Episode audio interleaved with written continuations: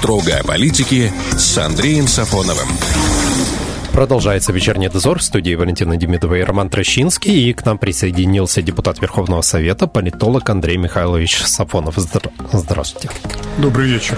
Андрей Михайлович, давайте сперва я спрошу по поводу нашей текущей ситуации. Сегодняшние попытки поджечь нефтебазу одного из предприятий и республиканский военкомат, на ваш взгляд, кто может стоять за этим и какие цели преследуют?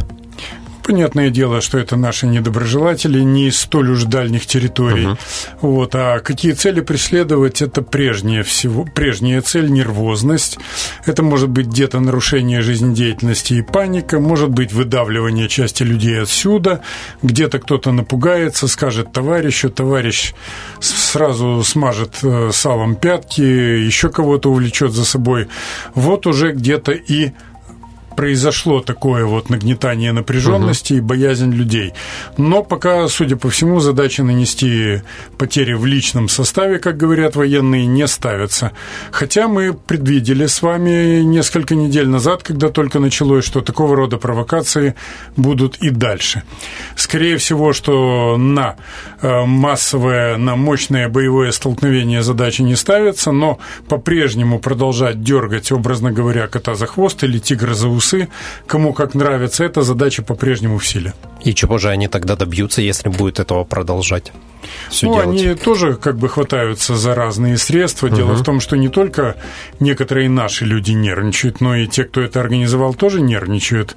И им есть повод для этого. Они тоже читают каждый день новости, бегущую строку, где-то что-то сами видят. Угу. Ну и, конечно, когда ты не можешь управлять ситуацией от начала и до конца, ты хватаешься за ту или иную соломинку. Вот им кажется, может быть, что на Приднестровском направлении такая соломинка их спасет.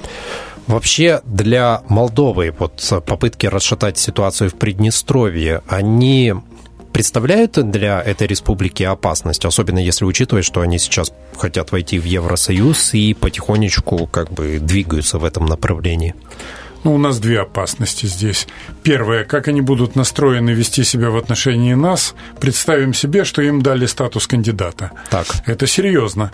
Но, тем не менее, тогда встает вопрос. Мы находимся с ними в контрах в плане вектора своего внешнеполитического ориентирования, и что же они будут делать? Будут давить на нас, чтобы мы строго пошли по их курсу, или они будут, наоборот, нас отталкивать, чтобы идти побыстрее, но самим? Угу. Я думаю, пока никто вольную нам не прописал, и, скорее всего, давить они будут. Это первый момент. А второе, в чем, как говорится, у них стратегия может быть у Кишинева. Да, они, конечно, не заинтересованы в том, чтобы сейчас попасть под раздачу боевых действий, которые ведутся на Украине. Но они, конечно, не будут против того, чтобы у нас подломились ноги, и мы бы рухнули с оглушительным треском. Единственное, что им надо, это чтобы данный момент произошел мирно. Но, тем не менее, угу. все то, что они делают в плане экономики, за исключением 30 апреля, когда были уступки в плане ММЗ, э, да, ММЗ, покупки у нас электроэнергии, угу. 70% для молдавского рынка. Ну, это им и самим было выгодно. А так вся стратегия Кишинева много месяцев, даже, пожалуй, свыше одного, двух, трех лет. Это однозначно экономическое удушение. То есть сбить нас с ног, и чтобы мы упали в их объятия. Да, сбить с ног, а затем добиться политической капитуляции. У нас есть способы противостоять этому? Нет, ну, конечно, у нас есть. Дело в том, что в эпоху электронных платежей и всего прочего всегда можно получать и финансовую помощь, и какие-то частные единоразовые вливания.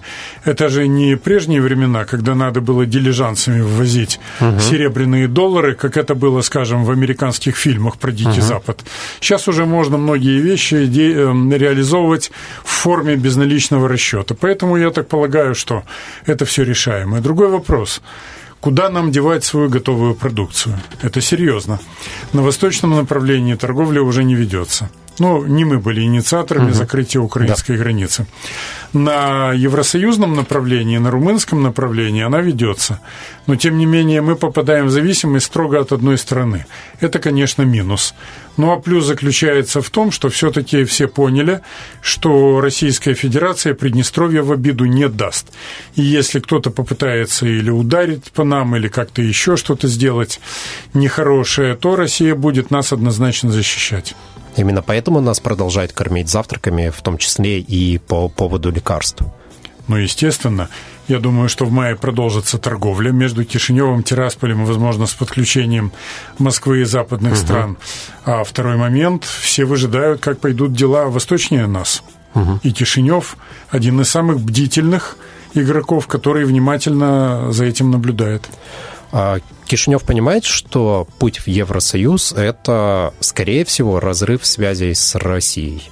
И это может произойти так, что и газ придется где-то в другом месте искать, и электроэнергию, и рынки сбыта. Ну, газ, скорее всего, придется за него просто дороже платить, угу. потому что реализовать на практике пока не получается ни у кого необходимые нужды молдавского руководства и в целом экономики Молдовы. Ну а что касается всего остального, там, в частности, взаимоотношения с Москвой, с нами, то я думаю, да, часть кишиневского руководства просчитывает эти риски и угрозы. Но это, как правило, те, которые имели дело с реальной экономикой. Но есть и такие, которые просто рвут под козырек и исполняют угу. указания даже не столько Вашингтона, сколько, точнее, не столько Брюсселя, сколько Вашингтона и Бухареста. Угу. То есть просто сейчас вот мы хотим поступить так, а что будет потом, это уже не особо сейчас важно. Ну, конечно, особенно если учесть, что многие себя рассматривают в качестве временщиков. Угу. А временщики – это как раз те люди, которые не задумываются о каких-то стратегических последствиях на год, на, угу. ну, на год, может быть, еще и задумываются, но и то вряд ли. Но на 5 и 10 лет точно нет. Мы вот с Валентиной сегодня беседовали за эфиром как раз про Германию и те решения, которые она принимает угу. в отношениях с Россией, и тоже задавались вопросом, почему они не думают о том, как их страна будет жить дальше. Вот есть сиюминутная как бы позиция, которую надо решить, а что дальше вообще не задумываются. Хотя, казалось бы, Германия не такая страна, не с временщиками. Германия, страна не с временщиками, была когда-то. Разные режимы были в Германии, и те, которые воевали с нами, и те, которые не воевали с нами. Но в любом случае это была твердая самостоятельная власть, которая исходила угу. прежде всего из своих интересов. Другое дело, как те или иные власти эти интересы понимали. Но однозначно американскими марионетками они стали только после Второй мировой войны, и то ближе уже, наверное, так, 50-е годы, 60-е угу. и далее. На этом фоне некоторые некоторые канцлеры Германии и их команды, они как бы себя ставили в положение не до конца подчиненное. Я имею в виду Вилли Бранта, Гельмута Коля, ну, уже более намного подчиненная была, конечно, Меркель, хотя и она еще пыталась иногда играть в самостоятельность. Ну, а что касается безлика серого Шольца, то, конечно, другого от него ждать и не приходится. Это абсолютно проамериканские силы, которые не будут, ну, они, может быть, попытаются в чем-то обмануть где-то uh-huh. Вашингтон, но при этом в открытую выступать за национальные интересы Германии они, конечно же, побоятся. Печально звучит. Да, печально звучит, но это, это правда. Точно так же, как и у Макрона, который возник из ниоткуда. Только если Шольц, он такой безлико-серый по своему угу. стилю э, действия, то Макрон где-то он более сует, э, суетливо-вертлявый. Но, тем не менее, суть от этого не очень меняется, потому что он также заряжен на евроатлантическую солидарность, так называемую. Он заряжен также на то, чтобы выполнять те э, пожелания, которые высказывают высказывает в настоятельной форме, форме Америка. И, конечно же, это не сулит ничего хорошего. Ну, а что касается англичан, там и говорить нечего. Мы знаем, что Англия всегда считала себя непотопляемым авианосцем Америки, но это не значит, что они никогда не вели своей игры. Англичане, судя по всему, пытаются сесть на шею американцам и использовать их в своих целях. Для этого они сейчас и пошли на сближение с Вашингтоном, чтобы заручиться поддержкой американцев и выступить быть своего рода доверенными лицами, приказчиками угу. американцев на части европейских направлений. Вот мы видим, что это ощущается на украинском направлении, на балканском отчасти, и они пытаются выступать как бы отстраненно от Евросоюза, откуда они вышли, но тем не менее в таком очень тесном не просто политическом, но и военно-политическом блоке с а, американцами. А вот этот Брексит не мог быть продуманным тогда ходом, чтобы потом вот так поступать? Нет, Брексит Брексит – это именно продуманный ход с одной точки зрения. Помимо того, что мы сейчас с вами сказали, это одновременно еще и желание дистанцироваться от Евросоюза, который американцами э, отправлен сейчас на заклание. Почему? Угу. Ну, под лозунгами абсолютно дегенеративных лозунгов, там зеленая экономика и прочая лабуда. Вот. Э, на этом фоне пытаются просто-напросто э, европейцев, что называется, обуть. Я бы сравнил это вот с попытками найти нечто гениальное в черном квадрате Малевича. Как говорится, настоящий ржак над людьми. Вот, выставляет давление сотен миллионов идиотами, которые начинают говорить, как это здорово, здесь сокрыт такой символ, uh-huh. Вот, примерно так же и здесь. Людей лишают промышленного потенциала, но при этом говорят о том, что так и надо сделать, вы должны прорваться уже в будущее и так далее. А если человек из-за этого не сможет регулярно принимать душ, не сможет жить нормальной жизнью, соблюдать правила гигиены, ну, конечно... Зимой 16 э, градусов. Да. Ему, конечно же, можно внушить с помощью подконтрольной пропаганды пропаганды, что он не идиот, а наоборот, он гений, который устремлен в будущее. Именно в этом и опасность, и эффективность современных информационных технологий. Вот здесь англичане-то как раз и желают отправить всех на заклание угу. вместе с дядей Сэмом, но при этом самим остаться в привилегированном положении. Какие хитрецы ну, вообще, ну, да. Конечно. Молодцы. Английская политика, она всегда была на это и направлена. Это стравить между собой всех остальных. Только за 20 век им дважды это, к сожалению, удавалось. Я имею в виду стравливание России, а потом СССР с Германией. Угу. Вот. А кроме того, это бесчетное количество раз было в 18 и 19 веках. Немножечко вернемся назад. А вы когда говорили про Молдову, что если что, будет покупать российский газ, но а, по более высокой цене. А как же резолюция Европарламента, что Молдова может стать кандидатом, если немедленно откажется, ну, ведет эмбарго на российский газ? Я думаю, что здесь есть тоже элемент торговли. Дело в том, что Молдова пока заявляла, что она не может заместить да. российский газ. И в данном случае, более того, нет тех, кто мог бы это сделать. Вот они пытались вывернуться из-под приднестровского пресса в плане того, чтобы закупать электроэнергию на Украине. Угу. Мы помним, там были разные структуры, которые вроде бы на первых порах говорили, что это возможно, а потом оказалось, что больше, чем на 30%, да. кстати, кстати говоря, и сейчас это проявилось, закрыть свой рынок они не могут. Угу. Ну а все остальные во время газового кризиса, который вот был э, в ноябре прошлого года, они же пытались тоже соскочить с российской как они говорят, газовые иглы и получить от Евросоюза, от Румынии какие-то газовые преференции. Выяснилось, это нельзя сделать. Ну и чего они добились? Только того, что вместо 148 долларов за тысячу кубов они стали получать когда 930, когда 1300, когда угу. 1230 и так далее. В общем, это, конечно, мягко говоря, слабое утешение. Но в конечном счете, я думаю, что они будут делать то, что им скажут западники. Э, грустно это звучит для граждан Молдовы, конечно. Да, грустно звучит, если только они не обопрутся на какие-то страны Евросоюза вроде Германии, которая заявляет о том, что, как и у Венгрии, у нее нет сейчас возможности ввести эмбарго на российские угу. энергоносители. А, и попросить хотя, отсрочку. Да, хотя вроде бы как на перспективу такая задача ставится. Ага. Но мы знаем сейчас порой один месяц, он как несколько лет предыдущих. Поэтому что будет через полгода-год, я думаю, надо просто посмотреть и набраться терпения для этого. А что касается граждан, вот огромное повышение цен на электроэнергию, на газ э, в той же Германии, да, в той же Молдове э, могут ли граждане как-то в конце концов проявить себя? Ну, мы посмотрим, например, на Францию, да, где Ле очень хорошо выстрелила в этот раз. Можно ли предполагать, что вторые, третьи и последующие выборы могут серьезно изменить раскладку? Конечно, теоретически это возможно, но, во-первых, э, западный человек намного более зомбирован, чем наш. Хотя у нас, э, мы знаем, есть такие пенсионеры, которые до сих пор, будучи обутыми, переобутыми, разобутыми, раздетыми, они все равно говорят иногда, ну а что, по телевизору же сказали, в газете же написано. Но в реале западные люди, а я, кстати говоря, могу об этом судить достаточно компетентно, потому что я был во многих странах Запада, общался с огромным количеством людей, Так вот, э, западные люди подвергаются зомбированию гораздо более легко, нежели наши. Наши, они все-таки собаку съели причем без соли э, сходу целиком.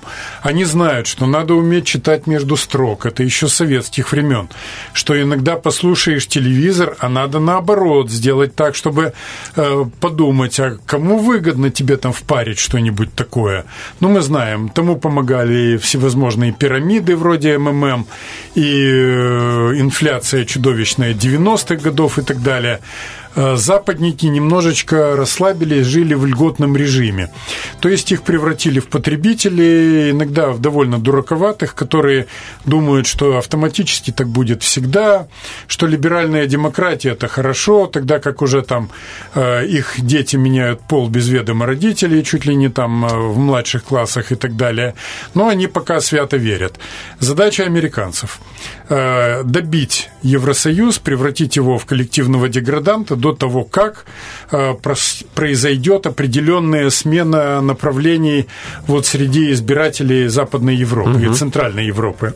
Для этого они сейчас прилагают все усилия, чтобы сделать процессы в Евросоюзе необратимыми. То есть, чтобы промышленность была разрушена, по сути, чтобы был отказ от российских энергоносителей, чтобы, более того, все власти, которые там имеют место быть избранными, они были бы полностью подконтрольными. Мне кажется, даже таких, как Макрон, Шольц и некоторых других, они расценивают исключительно как переходные структуры и фигуры. А потом будет ну, нечто похожее, вот, допустим, на то, что произошло в Прибалтике, в Молдове, когда идут абсолютные западные марионетки.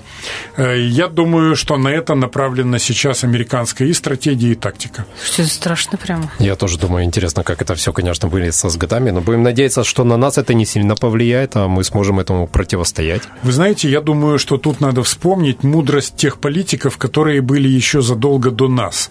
Ну, я имею в виду, например, такого министра министра иностранных дел СССР, он не так долго пробыл на своем посту, был такой Дмитрий Трофимович Шипилов. Э, в свое время, когда Хрущев рвался к абсолютной власти, он зачистил политбюро от сталинских соратников, в том числе Молотова, Маленкова, чуть раньше он уничтожил Берию, а потом э, был еще такой интересный человек, как Шипилов, из более молодой поросли, и про него писали так, что мы разгромили антипартийную группу Молотова, Маленкова, Кагановича и примкнувшего к ним Шипилова. Да. Поэтому, когда алкаши собирались в Советском Союзе, это такая общеизвестная история, их было двое, и они спрашивали, когда хотели найти третьего, Шипиловым будешь? Вот, и он подсаживался к ним за ящик, на котором обычно в Советском Союзе раскладывали газету, вот, там э, хлеб серый, который сейчас у нас называется булка столовая, тогда хлеб по 16 копеек, вот, э, килька в томате, бутылочка, и вот они соображали. Что говорил Шипилов? Он говорил, давайте вообще отойдем в сторону от Запада. Хватит нам уже его рассматривать как основного партнера. Давайте поставим его не на второй, а даже на третий план. А будем развивать отношения, игнорируя западников с Латинской Америкой, с Азией, Азия – это вообще бездонная бочка, это Клондайк, Эльдорадо. И, конечно же, Африка. Там есть перспективные страны, он говорил. Кстати, так и вышло. Кения, например, очень динамично сейчас развивается. И некоторые другие государства. Так вот, отодвинуться от западников, и пускай они варятся в собственном деградирующем соку. Он предвидел это уже тогда и был абсолютно прав. Но по инерции продолжали считать Запад законодателем политических угу. и иных мод. Вот моменты такие, те, кто против подобного, говорят, что Европа, она близка с нами ментально, то есть мы все европейцы, и отказываясь от того, мы э, объединяем себя и в культурном плане в том числе. То есть тебе тяжело идти вперед, когда э, ты отделяешь от себя такой пласт. Когда мы смотрим на Китай, это другая культура. Э, Южная Америка это совершенно другая культура. Вот в этом плане, как вы считаете? Ну, Южная Америка это достаточно христианизированный континент, и в этом плане он нам близок. Другой вопрос, что там католики, здесь православные, но отношение к традиционным ценностям там нормальное. Что касается Европы, она была близка культурно Надо четко это понимать. Угу. Да, в свое время, начиная с Петра, наши тоже где-то перегнули палку, они там лизоблюдствовали чересчур. Вот, это доказывает то, что надо всегда соблюдать по возможности золотую середину. Но если традиционная Европа, это Европа Деголя, Европа Черчилля, Европа даже того же Кайзера Вильгельма, Европа Жоржа Семенона, там эм, других классиков, кто там у нас, Бернард Шоу, ну, это титаны, конечно, э, итальянская культура, которая во многом упирается еще в древнеримский пласт. Конечно, это то, что нам близко. близко. Но сейчас извините, вот эта вся голубизна, говорим прямо, или, как говорили герои передачи «Наша Раша», Гомосятина и все прочее, вот, это зомбирование детей, это совершенно деградирующее направление в искусстве, действительно дегенеративное с ног до головы. И причем защитники традиционных ценностей, они подвергаются гонениям, мы это все знаем. Вот, на них откровенно давят. Это уже признаки вырождения и деградации. И с такой культурой культуры. И, конечно, шагать в ногу – это означает копать себе могилу. Поэтому я думаю, что, во-первых, э, Россия и вообще все вот это вот постсоветское пространство, русская культура с вариациями, конечно, с изменениями, но это огромный пласт, который может вполне считаться самостоятельным. Вот смотрите, несмотря на все разногласия между Россией и Украиной, ну, прежде всего, между властями, политическими угу. структурами и так далее, но огромная, можно сказать, э, ментальная общность. Похожие и в плюсах, и в минусах люди, и определенной сметкой обладают, и напористостью, и такой вот иногда житейской мудростью. Конечно, это в значительной мере отличает нас от зомбированных современных голландцев, например, вот, эм, представителей там, Бельгии, скажем, и других некоторых стран. Восточная Европа, у нее больше общего с нашими. Несмотря на то, в каких контрах Россия с Польшей находится, а все равно для многих поляков национальные интересы прежде всего. Христианская вера находится на первом месте. Конечно, бьют морду друг другу с российскими фанатами на стадионах, это есть.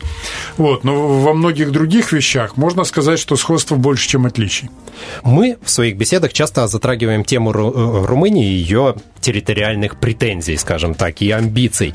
Интересно очень, что за этим стоит, потому что мы как бы касаемся современности, но откуда что берется? Давайте вот попробуем в этом разобраться. Вообще, судя по амбициям, Румыния, ну, это просто величайшее государство на этой земле, и она должна владеть обширными землями, и вообще все у нее должно быть хорошо, все Великая должны... Румыния же, да? Великая Румыния, как? да. Откуда это берется?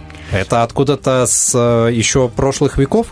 Да, это, конечно, с прошлых веков, но с точки зрения самой Румынии это, конечно, большой позитивный плюс, когда люди руководствуются своими интересами, и они даже примыкая к, кому-то, к какому-то лагерю, как это было не раз, они используют это в итоге в своих интересах для того, чтобы либо прирастить себе территорию, либо получить какую-то контрибуцию с других стран, либо просто утвердить свою сферу влияния на близлежащих территориях.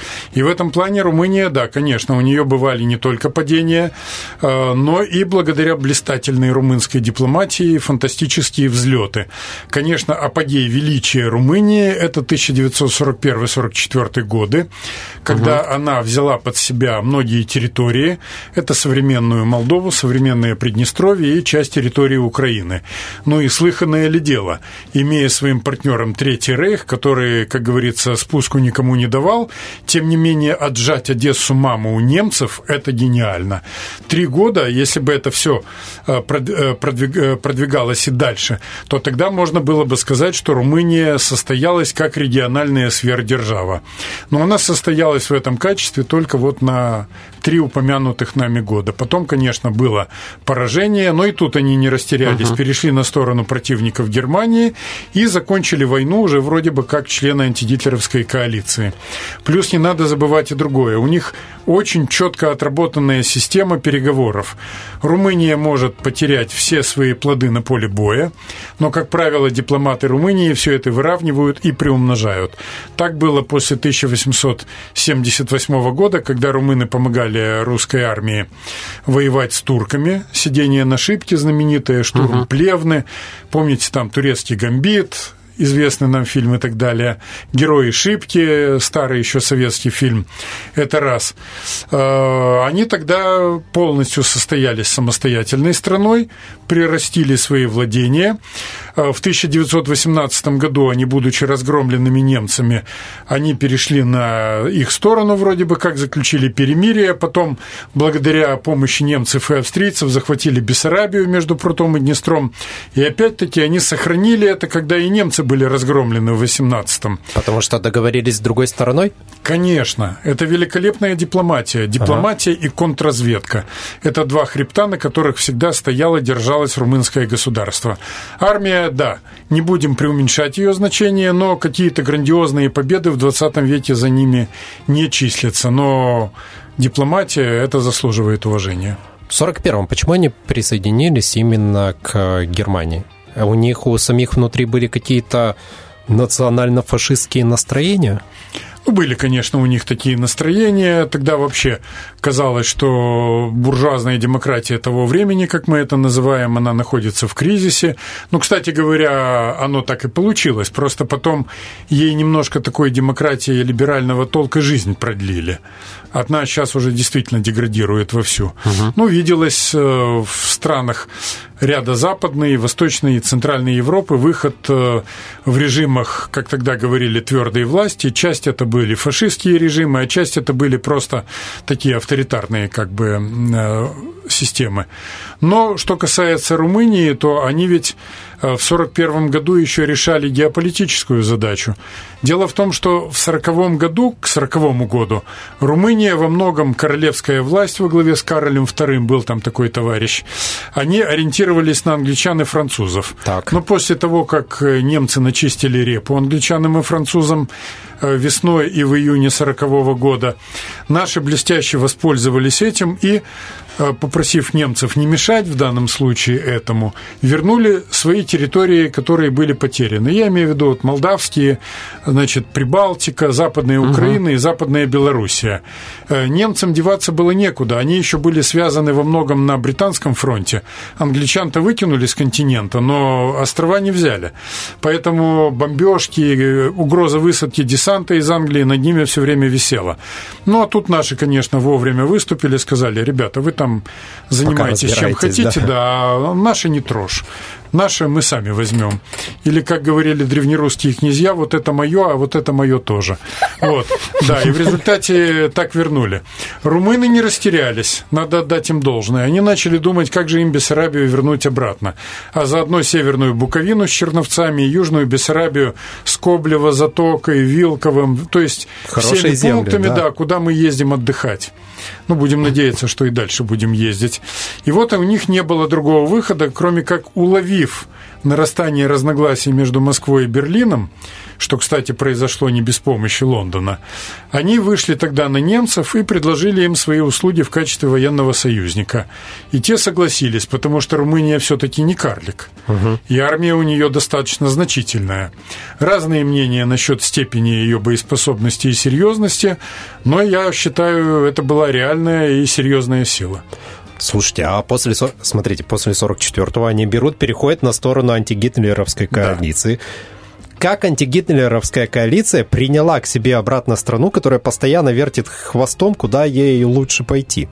А здесь очень просто все. Принимать было надо с точки зрения победителей, потому что скорее всего, размышляли люди тогда в Лондоне, Вашингтоне, Москве, обратно война уже не покатится. То есть э, реальный реванш Германии маловероятен. Угу. Ну, конечно, все бывает на свете, но тогда это виделось как маловероятный вариант. И так оно и получилось. Поэтому лишний штык не помешает. Ну, а несколько сот тысяч штыков тем более. В конце концов, лучше, чтобы не только твои солдаты гибли, если уж тяжело сложится, но где-то свои силы сбережешь. Мы знаем, что румынские оккупанты творили здесь, у нас, на нашей территории. И вот этот вот ну, я думаю, что это можно назвать румынским фашизмом, он был как-то вообще осужден? И есть ли у современного народа, населяющего Румынию, а, какое-то вот, ну, хотя бы чувство, не знаю... Ответственности Ну, хотя не бы? ответственности, да, хотя бы стыда за то, что делали их предки. Нет, я думаю, такого чувства нет, и вообще это чувство очень условное, потому что оно, как правило, возникает, когда тебя оккупируют. Если тебя не оккупируют, а ты остаешься сам по себе, никакого раскаяния, никакого стыда не бывает. Вот, мы это все знаем, поэтому не будем обманываться. Э, Был процесс над руководством Румынии времен войны. Антонеску, профессор Алексяну, брат Антонеску также был э, приговорен к смертной казни. Несколько человек тогда были казнены. Но такого судебного процесса, который по охвату э, напоминал бы Нюрнбергский процесс э, или токийский процесс над японскими политиками и военными, такого, безусловно, не было. И чем в последующем политики воспользовались, и даже ставился вопрос о реабилитации Антонеску. Да, я помню. Я думаю, что, возможно, он будет и дальше ставиться время от времени. Это понятно, всегда идет политическая борьба. Вот. Но именно на то, что как бы была осуждена верхушка румынского государства, но не система сама как таковая. Ведь монархия в Румынии до конца 1947 года была сохранена, а если подходить строго формально, то тогда, осуждая Антонеску и его команду, тогда, получается, и к монархии должны были быть вопросы. Другое дело, сам король, он, как говорится, и сверг Антонеску, как итальянский король сверг Муссолини в свое время. Вот.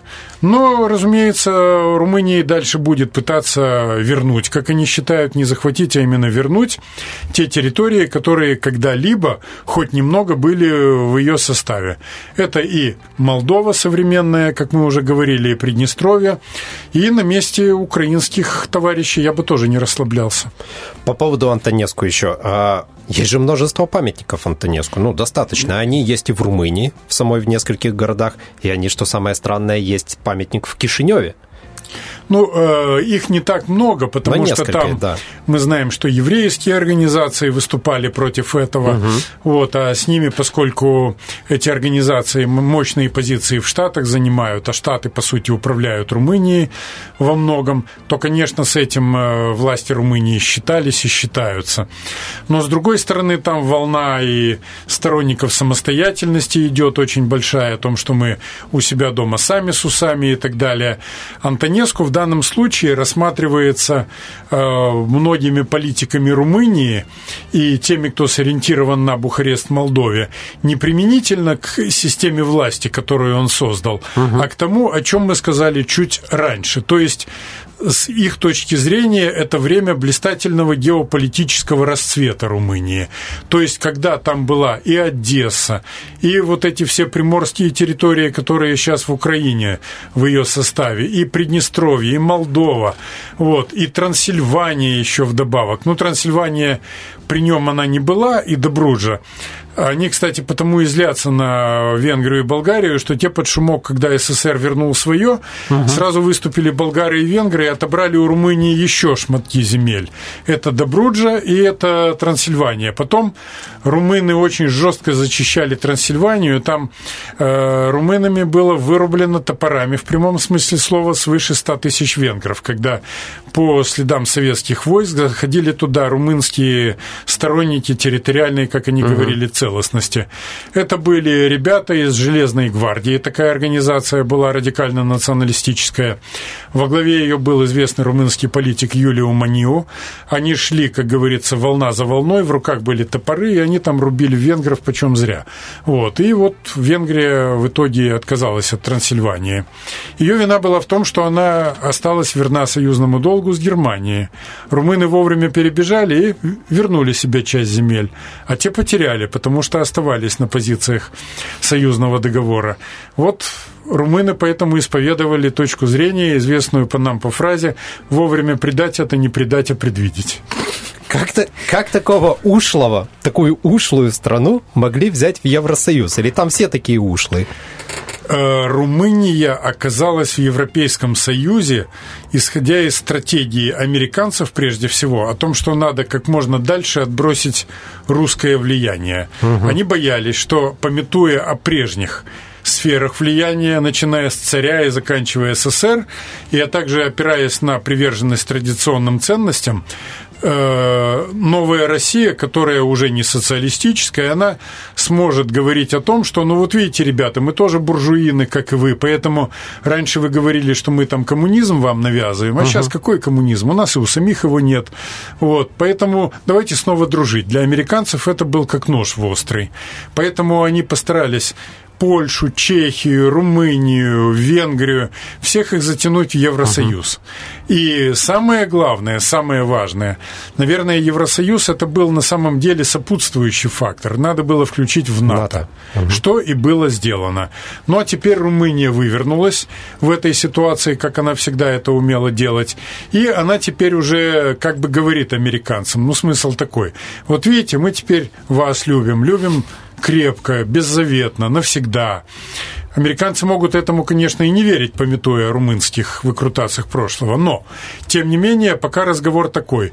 А вы нам за это, говорят румыны, скорее всего, дайте нам за верную службу награду в виде части территории, которые вот тоже они вступят в Евросоюз, ну просто в нашем составе, та же Молдова, например. Ведь при Басеску особенно, да и сейчас такие голоса раздаются довольно часто. Зачем Румыния и Молдова в ее нынешнем состоянии? Ну, давайте честно скажем, достаточно бедная страна. Это не важно, когда ты хочешь прославить свое государство, это и в России видно, и по Украине это видно, uh-huh. и по многим другим. Для тебя это не главное. Ты считаешь, потом ты как-нибудь отстроишь. Потом uh-huh. ты либо сам сможешь, выложишься, либо кого-то привлечешь, но твоя страна станет великой. Это, кстати говоря, великая также идея, которая зовет за собой миллионы. На одной экономике ты страну не построишь. Угу. Вспомним, сколько уныло гундосили директора многих украинских предприятий о том, что ну у нас же экономические связи, ну у нас же рынок, их нельзя рвать, вы же знаете, что это нанесет ущерб. Но пришли радикалы, у которых в сердце была идея, в данном случае Великой Украины, и они вычистили этих директоров за несколько месяцев и утвердили свою власть, и начали проводить свои свою политику. И так оно было и дальше. Поэтому побеждает не тот, кто подсчитывает цифирь, ставит их в столбики, а тот, кто идет, дерется и побеждает. Именно поэтому они вот эту вот придумали свою национальную идею УИНИРе, да, правильно она называется? УНИРе. УНИРе. УНИРе, воссоединение. Угу. Но эта идея, она давняя. Дело в том, что она была во многом создана искусственно, потому что мы помним, что Румыния образовалась в 1859 году. Так. Но Э, к тому времени Бессарабия, Междуречье, Прута и Днестра, она не входила в состав румынского государства. До 1812 года Бессарабия входила в состав княжества Молдавского со столицей в Яссах.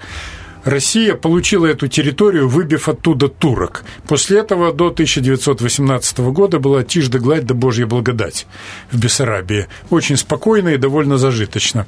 Но э, когда Румыния объединялась, объединялись остатки Молдавского и Валашское княжество со столицей Бухаресте. Молдавия была уже слабенькая, без Бессарабии, ее подмяли под себя, и в Румынии, объединенной стране, Молдавия стала играть вспомогательную подчиненную uh-huh, роль. Uh-huh. Так оно и сейчас, кстати говоря. Ясы, вот эти все территории, Запрудская Молдова, так называемая, они, по сути дела, не играют важной роли в формировании политики румынского государства. А когда началось объединение 1918 года, а точнее оккупация Бессарабии, тогда говорили о том, что мы пришли к вам для того, чтобы воссоединить румынские земли. Угу. Но какие румынские земли были на территории Бессарабии? Румыния там никогда не присутствовала. Она пришла туда сразу в 18 году в прошлом веке, и сразу же они, как говорится, все это оккупировали, зачистили все российское влияние. Поэтому идея УНИРи – это во многом, конечно, искусственный лозунг. Но, безусловно, после того, как в 1940 году их Советский Союз оттуда выкинул, и в 1941 они вернулись обратно с немецкой помощью, вот тогда, да, они уже говорили это воссоединение применительно к тому, что было с 18 угу. по 40 год. Угу. Вот пока такая у них песня. А сейчас они просто вот на этой именно идее выкатывают? Ничего больше у них нет? Нет, больше у них есть, конечно. Они считают, что, что надо присоединить к себе не только без Бессарабию между Прутом и Днестром, но и речь ставится и о Приднестровье. Я не думаю, что правы те, которые говорят, ну давайте, пускай они возьмут Молдову, а мы останемся в стране, угу. все равно мы им не нужны. Они, как говорится, Э, не воспримут пророссийский регион, мы просто-напросто будем для них обузой, и они от нас откажутся. Никогда они ни от чего не откажутся. Скажу больше, у них прекрасный блистательный опыт, как можно ассимилировать и зачищать подконтрольную территорию. Когда можно создать такой, такие условия, когда народ, не согласный с их политикой, драпанет сам – ну а кто-то и не успеет драпануть. Вот, мы знаем, как это происходило во время присоединения Бессарабии в 18 году, когда были и Бендерское, и Хатинское, и Татрабунарское восстание, которые были самым жестоким образом подавлены. И, конечно, я думаю, что э, если надо будет приложить усилия для присоединения территории, то вряд ли на румынских политиков серьезное влияние окажет возражение о том, что ну вы же члены Евросоюза, ведь в Евросоюзе так не принято. Вся эта шелуха мгновенно спадет. Угу. А НАТО будет им помогать в их действиях, если вдруг такое пойдет? Ну, если им дадут добро, я думаю, что, конечно, в той или иной форме помогать им будут. Э, другое дело, им могут сказать так. Ребята, мы сейчас не идем на конфликт с Москвой, может быть, еще с кем-то, поэтому давайте сделаем так. Действуйте как будто бы только от своего имени. Угу. Работайте так, чтобы вам удалось самим прижать Молдову и заставить ее войти в наш состав. Вот смотрите, что они применяют. Они же говорят как, мечтая присоединить Приднестровье. Мы за воссоединение разделенного румынского народа, за добровольное присоединение к нам Республики Молдова в ее международно признанных границах. Да. А международно признанные границы – это и есть мы да. Приднестровья. Поэтому ни о какой вольной, ни о какой грамоте, так сказать, на отпуск они и не думают. Если присоединять, если уже решаться на это, то вместе с Приднестровьем и с Гагаузией. Мы им нужны, потому что мы выход к Одессе? Ну, в том числе. Если мы попадаем в их объятия, откуда, конечно, не вырваться в случае угу. такого попадания, то тогда они проходят половину пути в направлении Одессы. Тогда они уже стоят в Кучургане. Угу. А Кучурган это уже до Одессы, ну, рукой подать. Сколько там? 68 километров, по-моему, угу. до моря, до морского побережья. Плюс они рассчитывают на то, что э, противоречия между Россией и Украиной, они не будут урегулированы на протяжении очень долгой перспективы. Боевые действия продолжатся, стороны противоборствующие истощатся. И вот тогда Румыния может выйти на сцену и сказать свое веское, а может быть и решающее слово. То есть осуждать ее, если что, партнеры по НАТО там, и Евросоюза не будут. В случае геополитического кризиса на юго-востоке бывшего Союза, угу. где и мы находимся, и не да. только мы, то, конечно, в обмен на верную службу, я думаю, что громких криков и стенаний о том, что какой ужас, как вы смеете, не надо, такого не будет. Но разговор идет именно не о политической экспансии этих территорий, а о военной. Это нельзя исключать. Это, конечно, не является единственной потенциальной формой решения вопроса о территориях. Как я уже сказал, и мы все это отлично понимаем, также может быть политико-дипломатическое решение, угу. когда бывает так, что часть территории, если какое-то государство распадается, оно говорит, да ну ага. его в баню, да, лучше да, да. уже войдем в состав другой страны, которая под боком, но там угу. будет стабильность, относительное благополучие, угу. а если и не благополучие, то просто там стрелять не будут, а это уже хорошо. Вот, поэтому я думаю, да. что в Бухаресте стратегии, а стратегии там превосходные, ну, Конечно, все бывает ошибаются, но, как мы видим, как правило, в долгую они играть умеют. И вот румынские стратегии рассматривают два пути.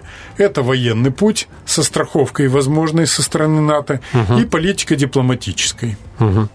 Как думаете, какой более вероятен? И вообще вероятен ли хоть этот один путь, или мы все-таки сохранимся все в тех границах, которые сейчас есть? Ну, я думаю, что мы, скорее всего, сохранимся так, как мы есть.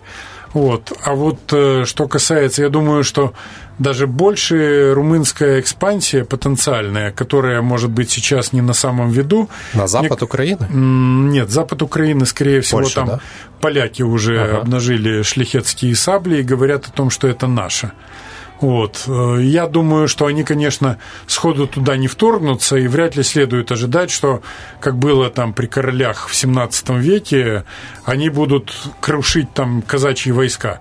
Скорее всего, поляки воспользуются тем, что они попытаются как бы взять, как они заявят, под защиту населения Западной Украины.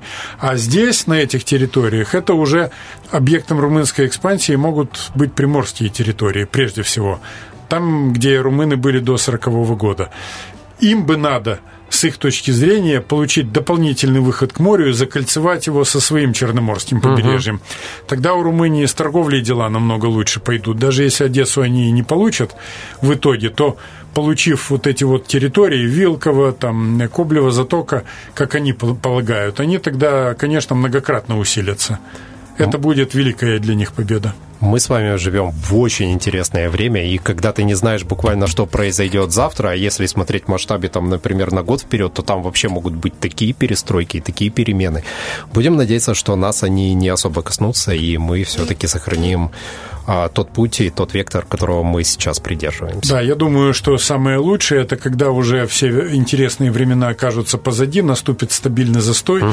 и мы будем наслаждаться в кресле с чашкой чая и вспоминать, как было интересно. Буду надеяться на то, что все так и произойдет, как вы говорите, потому что это очень хорошо. Спасибо вам большое. У нас в гостях сегодня был политолог, депутат Верховного Совета Андрей Михайлович Сафонов. Спасибо вам. Спасибо, друзья. Всем добра и мира. Ну а эфир для вас в эту пятницу вели Валентина Демидова и Роман Трощинский. Всем пока, хороших Хорош. выходных. Вечерний дозор.